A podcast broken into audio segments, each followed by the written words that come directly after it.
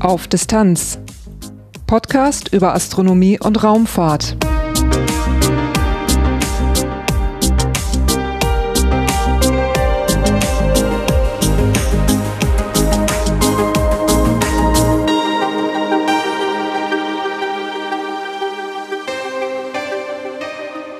Hallo und willkommen bei Auf Distanz. Dieses ist Episode 29, erschienen am 7. Februar 2018. Es ist eine Kurzmeldungenfolge. Es gibt Meldungen aus Astronomie und Raumfahrt und ein bisschen was aus der Forschung.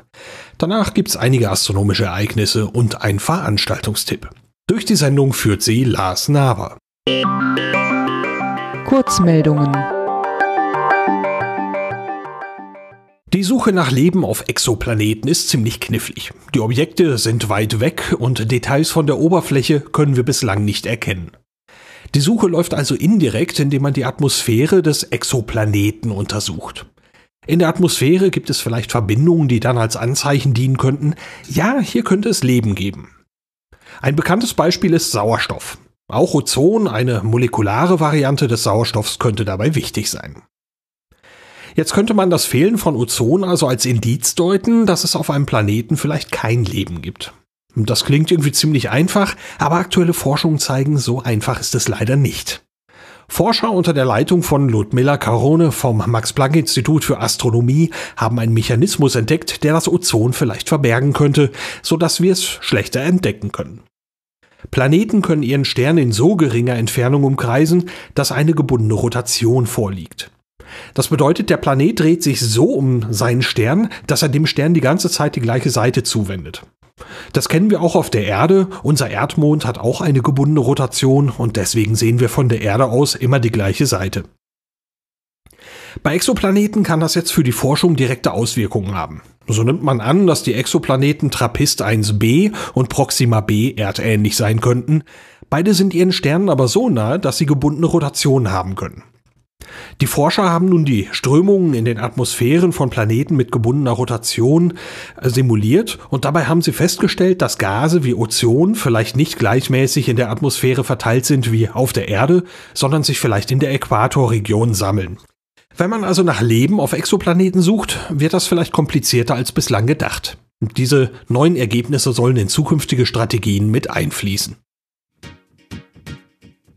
Bevor man bei einem Exoplaneten nach Leben suchen kann, muss man aber erstmal den Planeten selber finden. Dafür gibt es jetzt mehrere neue Systeme. Für die Suche nach Exoplaneten kann man verschiedene Verfahren einsetzen. Eine der bekanntesten Methoden ist dabei die Transitmethode. Dabei untersucht man das Licht eines Sterns. Und wenn dieses Licht regelmäßig dunkler und wieder heller wird, dann zieht vielleicht ein Planet zwischen uns und diesem Stern hindurch. Das ist dann ein Transit. Es gibt aber noch weitere Möglichkeiten und bei einer davon schaut man sich das Licht des Sterns an. Wenn sich ein Stern auf uns zu oder von uns weg bewegt, können wir Geschwindigkeitsänderungen im Licht des Sterns erkennen. Man muss nur ganz genau schauen können. Und so genau schauen soll der Echelle Spectrograph for Rocky Exoplanet and Stable Spectroscopic Observations, kurz Espresso. Espresso ist am Very Large Telescope VLT der europäischen Südsternwarte ESO installiert und hat nun im Paranal Observatorium sein erstes Licht gesehen. Dieser Spektrograph ist der Nachfolger des HARPS-Instruments am La Silla Observatorium der ESO in Chile. HARPS kann Geschwindigkeitsänderungen von einem Meter pro Sekunde erkennen, Espresso soll noch deutlich genauer sein und Änderungen von wenigen Zentimetern pro Sekunde erkennen können. Möglich wird das durch technische Fortschritte und den Einsatz an einem deutlich größeren Teleskop. Auch kann man Espresso an allen vier großen Teleskopen des VLT gleichzeitig betreiben. So kann dann ein 16 Meter Teleskop simuliert werden. Um über Geschwindigkeitsänderungen Exoplaneten zu finden, macht man also sehr genaue Messungen. Ein Stern zieht nicht nur seine Planeten an, sondern die Planeten auch den Stern. Der wackelt also dann etwas und durch die großen Unterschiede zwischen den Massen von Planeten und Sternen ist diese Wackelbewegung beim Stern natürlich ziemlich klein.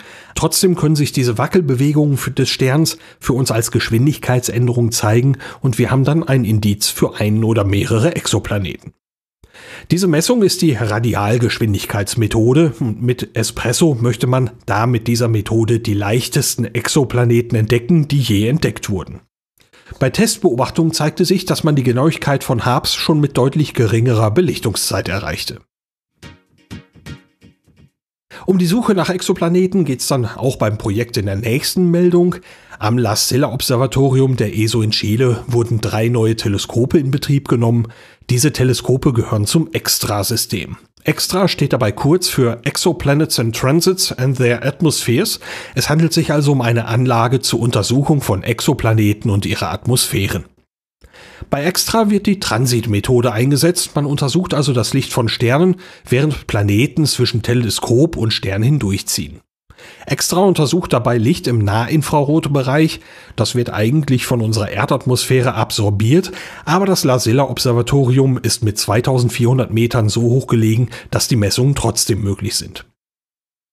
Das gesammelte Licht des Sterns wird mit dem Licht von vier Vergleichssternen spektrographisch untersucht. So kann man dann störende Einflüsse der Erdatmosphäre und eventuelle Schwächen der Instrumente zum Teil auch noch herausrechnen. Extra soll sich auf bestimmte Sterne der M-Klasse konzentrieren. Hier vermutet man viele Planeten in Erdgröße. Hat man dann einen solchen Planeten gefunden, soll extra die Zusammensetzung der Atmosphäre bestimmen. Da möchte man dann Gemeinsamkeiten zwischen Planeten, das Verhalten von Mehrfachplanetensystemen und ihre Entstehung untersuchen. Von Planeten wechseln wir nun zu den Sternen. Los geht's mit einem großen Exemplar, nämlich einem roten Riesen. Auf so einem hat man nämlich erstmals Granulationsstrukturen entdeckt. Das ist das erste Mal, dass man das beobachten konnte auf einem anderen Stern als unserer Sonne. Damit das möglich war, mussten dann eben mehrere Dinge zusammenkommen. Der beobachtete Stern ist eben ein roter Riese und die Granulationsstrukturen haben enorme Ausmaße. Beobachtet wurde der Stern Pi1 Gruis im Sternbild Kranich am Südhimmel. Er ist etwa 530 Lichtjahre von der Erde entfernt. Er besitzt ungefähr eineinhalb Mal die Masse unserer Sonne, ist aber 350 Mal größer und mehrere tausend Mal so hell. P1 Gruis ist älter als unsere Sonne. Die wird in etwa 5 Milliarden Jahren aber eine ganz ähnliche Entwicklung machen und ebenfalls zu einem roten Riesen werden. Ein roter Riese entsteht, wenn die Fusion von Wasserstoff zu Helium nicht mehr stattfinden kann, weil der Wasserstoff schlicht verbraucht ist. Der Druck von innen, der den Stern aufblähte, der fällt weg und der Stern fällt in sich zusammen. Dabei steigen aber Druck und Hitze wieder an und es kann eine neue Fusion starten. Helium wird zu Kohlenstoff und Sauerstoff fusioniert. Dabei gibt es natürlich wieder neuen Druck, der Stern bläht sich wieder auf, im Falle von P1 Größe auf das hundertfache seiner vorherigen Größe. Und damit bietet dieser riesige Stern die Möglichkeit, seine Granulation zu beobachten. Die Granulation ist eine körnig wirkende Struktur, die wir auch auf unserer Sonne beobachten können. Diese Struktur besteht aus sogenannten Granulen. Da steigt heißes Material aus der Tiefe des Sterns auf, wird an der Oberfläche kühler und diese Materie sinkt dann am Rand der Granulen wieder ab. Unsere Sonne hat mehrere Millionen dieser Granulen, die haben ungefähr 1500 Kilometer Durchmesser. Bei Pi1 Cruis haben diese Zellen einen Durchmesser von 120 Millionen Kilometern. Das ist mehr als der Abstand des Planeten Venus zu unserer Sonne.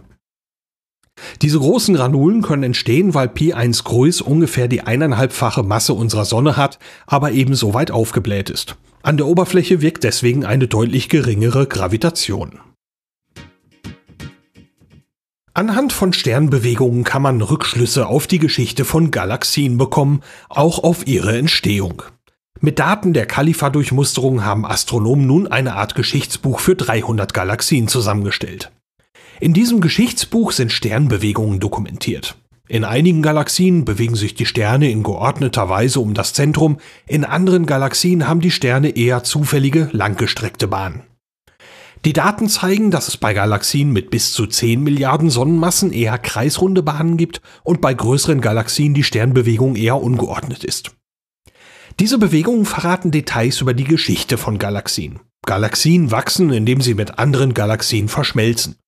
Nimmt eine große Galaxie eine kleinere in sich auf, hat das Ergebnis meist eine flache Form und rotiert.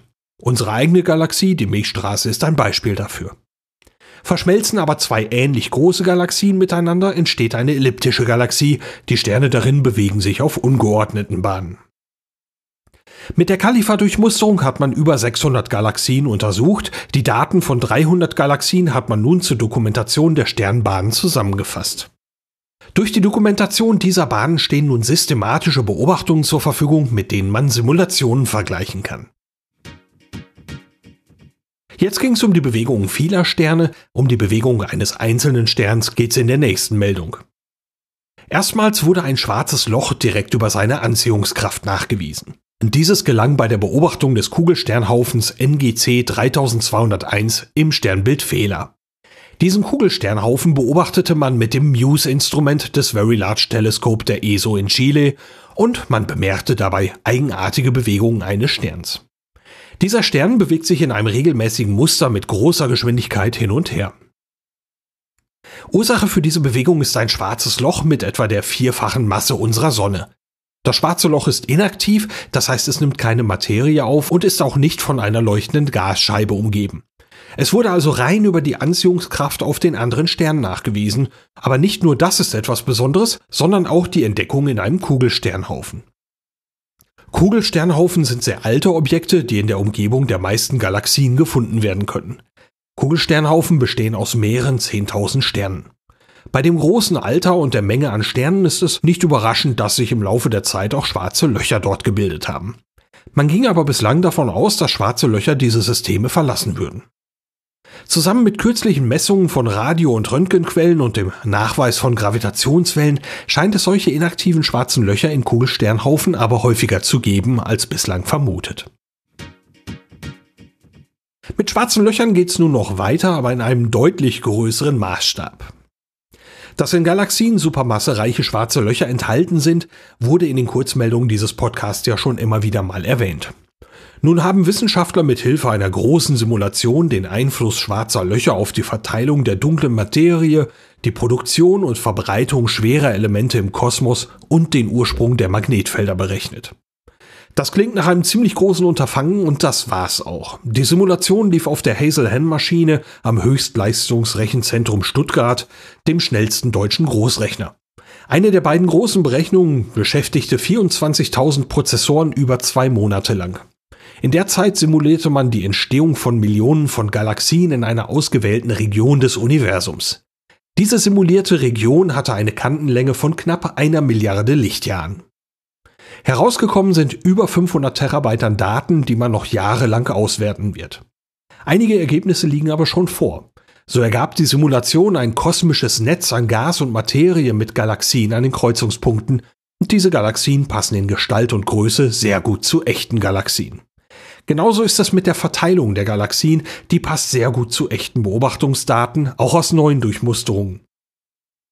Der Einfluss der Supermasse schwarzeren Löcher auf die großen Strukturen im Universum lassen sich in der Simulation auch gut nachvollziehen. So können die schwarzen Löcher in elliptischen Galaxien durch beschleunigte Materie die Sternentstehung ausschalten und so Strukturen beeinflussen, die milliardenfach größer sind als das schwarze Loch selber. Das Extremely Large Telescope, kurz ELT, der europäischen Südsternwarte ESO, wird ein richtig großer Brocken. Das Teleskop soll 2024 in Betrieb gehen und wird dann das größte Teleskop der Erde sein. Der Hauptspiegel wird 39 Meter Durchmesser haben. Einen so großen Spiegel fertigt man natürlich nicht am Stück, sondern setzt ihn aus kleineren Teilen zusammen. Für das ELT werden es 798 sechseckige Segmente sein, jedes wird einen Durchmesser von 1,4 Metern haben. Die Segmente werden etwa 5 cm dick. Bei der Firma Schott in Mainz wurden die ersten Segmente gegossen. Diese ersten Segmente sind besonders wichtig, weil man an ihnen den Fertigungsprozess nochmal überprüft. So kann man für die weitere Herstellung noch Optimierungsmöglichkeiten finden. Insgesamt werden über 900 Spiegelelemente gegossen, 798 für den Hauptspiegel, 133 als Ersatz. Ist ein Element gegossen, lässt man es langsam abkühlen. Schließlich schleift man es in die richtige Form und poliert die Oberfläche auf eine Genauigkeit von 15 Nanometern. Diese Schritte übernimmt die französische Firma Safran Reosk. Soweit die Meldung aus der Astronomie, weiter geht's mit der Raumfahrt. Im Jahr 2020 soll die neue Ariane 6 Rakete ihren Betrieb aufnehmen. Für diese neue Rakete wird auch ein neues Triebwerk entwickelt. Es trägt die Bezeichnung Vulcan 2.1. Es ist das stärkste bislang in Europa entwickelte Raketentriebwerk. Am 22. Januar 2018 wurde erstmals eines dieser Triebwerke getestet. Der Test auf dem Prüfstand P5 in Lampolzhausen dauerte elf Minuten. Die erste Testkampagne soll insgesamt zwölf Versuche umfassen.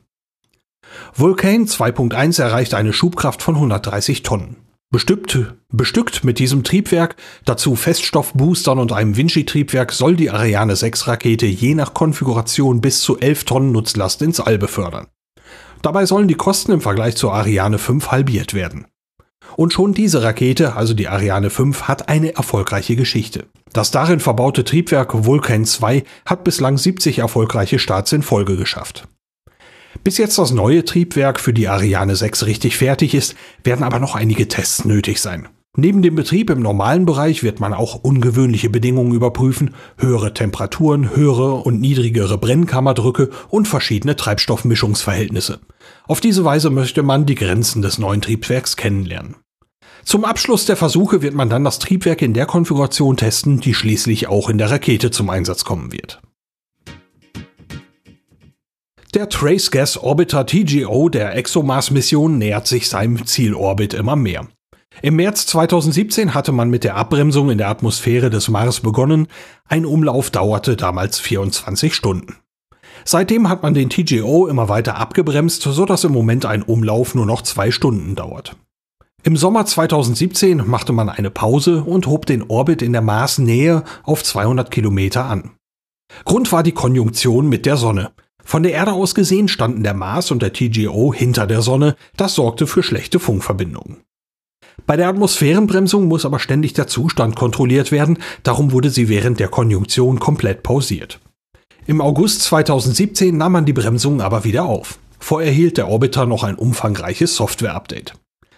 Jetzt ist es ungefähr ein halbes Jahr später, da ist der Zielorbit fast erreicht. Mitte März soll die Atmosphärenbremsung beendet werden, mit dem Triebwerken soll sich der Orbiter dann in einen nahezu kreisförmigen Orbit von etwa 400 Kilometern Höhe begeben, dann kann die eigentliche Mission beginnen. Der Trace Gas Orbiter soll als Funkstation dienen und wissenschaftliche Messungen vornehmen. Im Dezember 2017 wurden erste Ergebnisse der Mikroskop-Mission bekannt. Bei dieser Mission möchte man mit einem Satelliten das Äquivalenzprinzip überprüfen. Für Episode 10 dieses Podcasts sprach ich am ZAM in Bremen mit Dr. Maike List. Das Äquivalenzprinzip ist eines der grundlegenden Prinzipien der allgemeinen Relativitätstheorie. Es besagt, dass alle Körper unabhängig der Zusammensetzung, also unabhängig davon, aus welchem Material ein Körper besteht, dass diese Körper alle gleich schnell fallen in einem ungestörten Gravitationsfeld. Das kann, kennt man aus der Schule vielleicht, das Experiment Hammer und Feder fallen lassen. Ähm, das funktioniert eigentlich wirklich nur, indem man ähm, einen luftleeren Raum hat. Also quasi unter der Glasglocke wird die Luft äh, rausgezogen und dann sieht man, dass Hammer und Feder gleich schnell fallen oder etwas Schweres und eine Feder. Und ähm, das ist eben das Äquivalenzprinzip, alle Körper fallen gleich schnell. Das kennen wir halt eben aus dem Alltag oder beziehungsweise aus diesen Experimenten. Das ist aber nicht bis ins kleinste Detail bestätigt und ähm, es gibt gewisse Theorien in der Physik, zum Beispiel Bereiche der Stringtheorie, die eben auf sehr kleinen Größenordnungen eine Verletzung vorhersagen. Also in gewissen Größenordnungen fallen Körper nicht gleich schnell. Und ähm, ja, das ist zum Beispiel ein, ja, natürlich ein großer Antrieb, diese ähm, Prinzipien, die als allgemein gültig schon über Jahrhunderte dastehen, zu testen. Die ersten Ergebnisse des Satellitenmikroskop bestätigen das Äquivalenzprinzip in bislang nicht erreichter Präzision. Die Ergebnisse sind um den Faktor 10 genauer als bislang. Mikroskop wurde am 25. April 2016 gestartet. Seit Dezember 2016 laufen die wissenschaftlichen Messungen. 1900 Umläufe um die Erde wurden für die Untersuchung des Äquivalenzprinzips erfasst. Das entspricht 85 Millionen Kilometern im freien Fall. Bislang wurden von den erfassten Daten etwa 10% ausgewertet. Damit erreichte man eine Genauigkeit bis zur 14. Nachkommastelle. Weitere Auswertungen sollen diese Genauigkeit noch weiter verbessern. Am 1. Februar 2018 wurden vier Forschungssatelliten ins All geschossen und in einen Orbit mit rund 580 Kilometer Höhe gebracht. Dort wurde dann alle 10 Sekunden ein Satellit ausgesetzt. Die vier Satelliten gehören zum Forschungsprojekt SNET der TU Berlin. Die Mission wird vom Deutschen Zentrum für Luft- und Raumfahrt DLR gefördert. Die Forschungssatelliten von SNET sind sogenannte Nanosatelliten. Sie sind würfelförmig, haben eine Kantenlänge von 24 cm und wiegen jeweils 8 Kilogramm. Einen eigenen Antrieb haben sie nicht. Die Satelliten sollen ein Jahr im Weltall Daten sammeln. Mit den Satelliten möchte man das Verhalten eines Kommunikationsnetzes im Weltraum testen. Wichtig sind solche Erkenntnisse zum Beispiel für den Aufbau eines Satellitennetzes zur Internetversorgung. Auch könnten Ausfälle einzelner Satelliten besser kompensiert werden und gemessene Daten schneller zur Verfügung stehen. Ein Satellitennetz könnte vorliegende Daten an einen Satelliten senden, der als nächstes eine Bodenstation überfliegt. So muss dann nicht auf den Überflug eines ganz bestimmten Satelliten gewartet werden. Die eingesparte Zeit kann für die Vorhersage von Naturkatastrophen und in Notfällen wichtig sein. Zur Kommunikation nutzen die S-Netz-Satelliten eine neu entwickelte Funktechnik, genannt S-Link. Genutzt werden Frequenzen im S-Band bei etwa 3 GHz. Ziel der Technik ist eine möglichst große Datenrate bei möglichst kleinem Energieverbrauch. Die S-Netz-Satelliten senden etwa 6000 Kilobits pro Minute bei Entfernungen bis 400 Kilometern. Und hier noch eine letzte Meldung, nachträglich aufgezeichnet am frühen Morgen des 7. Februar 2018. Mit großer Spannung wurde der Jungfernflug der Falcon Heavy Rakete von SpaceX erwartet und schließlich wurde er für den 6. Februar angesetzt. Der Start musste dann allerdings wegen starker Winde noch ein bisschen verschoben werden, aber um 21.45 Uhr mitteleuropäischer Zeit war es soweit. Liftoff für die Falcon Heavy.